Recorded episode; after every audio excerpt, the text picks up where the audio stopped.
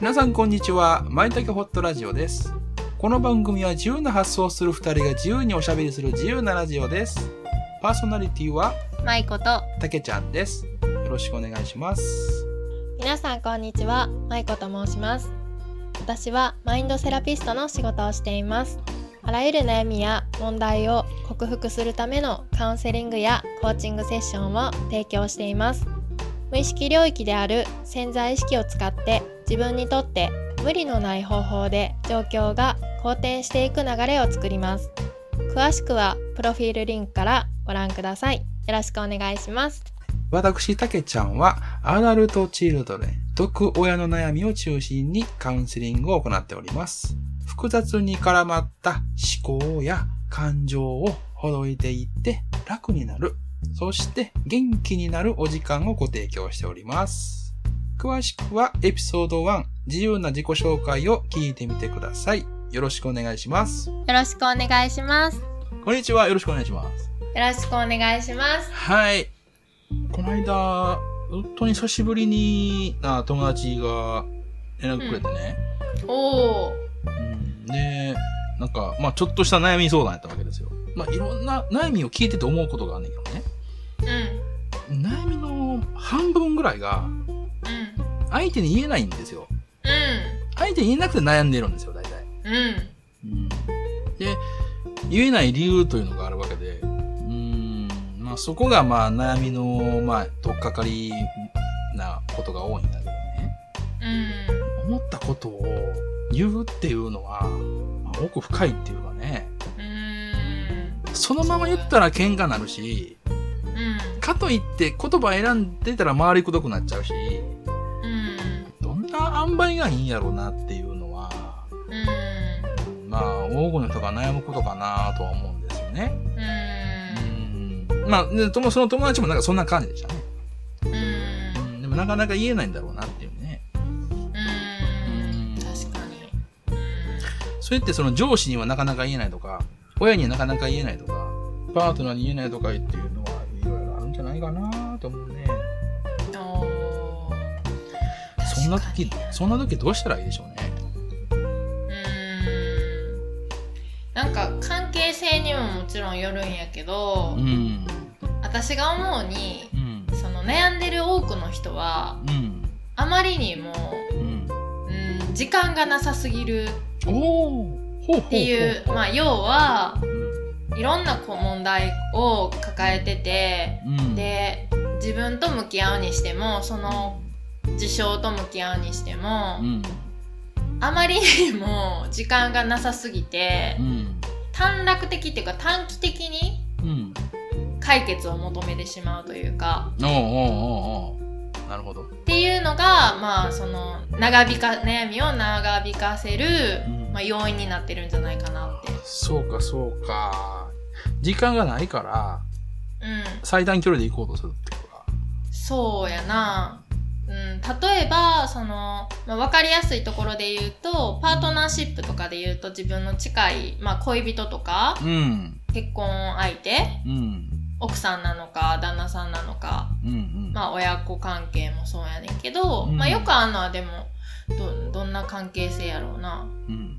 でも世代的にうん。私の世代周りやったら、まあ、旦那様とか奥様とかそういう結婚してる人、既婚者が多いから、まうんあ、それを例に挙げるとうん。その関係性ってうん。積み上げていくもんやと私は思ってるからうん。言えへんっていう状況にししたのも自分やったりするし。そうやろな。まあ、そういうことあるかもしれないね。うん、だから一日一日うん。本当に些細なうん。こともうん。私やったら、まあ、例えば相談されたとしたらやで、うんそれをうん。解決策を提案するっていう路線でいくとうん。毎日少しずつハードルが低いものから伝えてみる練習をするとかうん。うん。うん。うん。うん。。大きいこととをボンって言うんじゃなくてそうやね。うん。うん。信頼関係を作っていくためにも日々コミュニケーションをとっていってうん。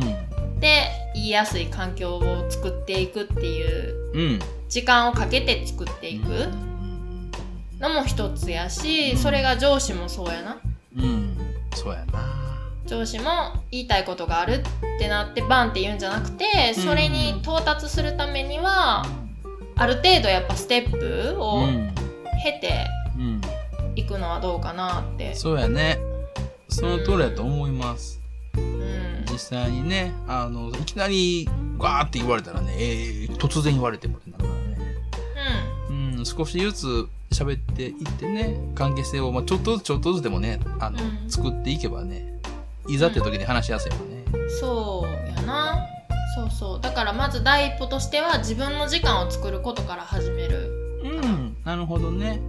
うんそうやね。自分の時間、自分の時間ってこ自分の時間っていうのは悩んでる時ってさ外的なものに結構占領されてしまってるやんあ自分の思と考がなるほど。うん。だから一旦フラットにするためにも自分に余裕を持つためにも例えばたけちゃんに悩み相談をした人はその時間が悩み相談してる時はさそのことばっか考えちゃってるやんかうん。だからあえてそのことについてうん。吐き出す気持ちをまず吐き出してもらって、うん、でもそこでは解決するとかそういう話はせずにうん。一、回吐き出したら次新しいものが取り込めるやんか息を吐くみたいにさ、うん。うん。そうやな。でその新しいものを取り込む時にうん全然その人悩んでることとは関係ない時間を持つとかうん楽しいことをするとか、しあ会話をするとか、うん。そういうサポートをする、そうやね。うんしてるかな。ああ。そうそう。あの、吐き出してもらうっていうのは大事なんですよね。うん、うんそうそう吐き出すってめちゃくちゃ大事だと思う。そうね。詰まってしまうからね。うん感情ってね。うんうん。そうそうで吐き出せば吐き出すほど自分のことを客観的に見れたりそとうかそうそうやね。吐き出せば吐き出すほど新しい気持ちが湧いてきたりとそかう愚痴は私は聞きたくないけどうん。悪口とかうん。うん。うんその自分を正当化するためうのん。愚痴うん。は一切聞かへんねんけどうん。悩んでることに対しての思いうん。とかはやっぱり聞くそこの違いっていうのはすごくわかるからその人がなあん本気で悩んでるとかわかるからさ。うんそうやね。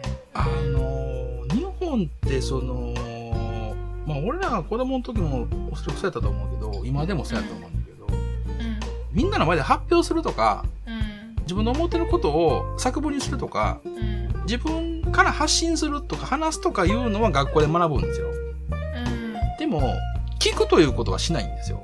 教えないとか、うん学校でね。うんうんだから、あの、俺のイメージだけど、日本人同士がじゃあ話し合えって言ったら、うん大体言い合うんですよ。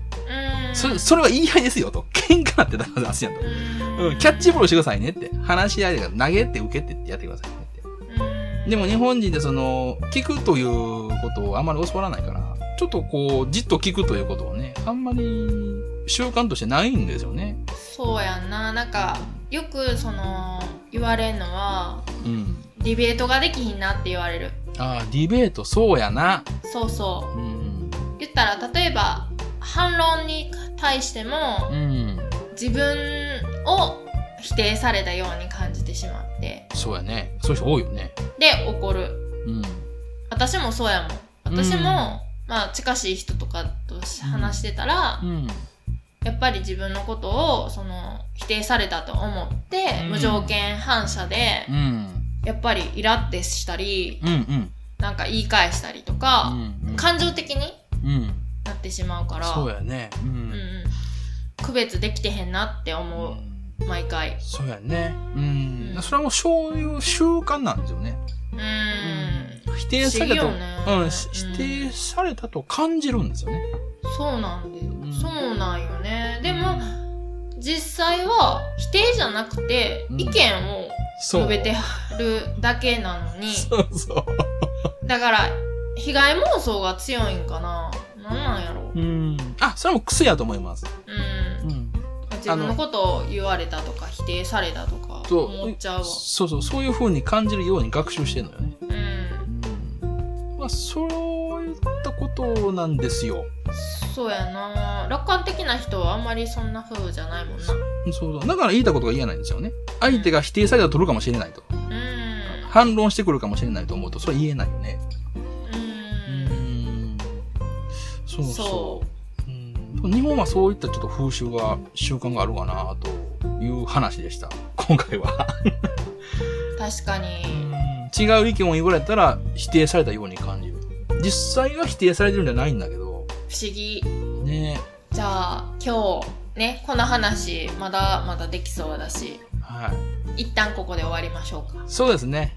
はい、うん、今日も皆さん聞いてくださってありがとうございますありがとうございます。皆さんはどういうゲームをこのエピソードを聞いて持ちましたかまたよかったら教えてくださいあはい。では本日は以上にしたいと思います。ありがとうございました。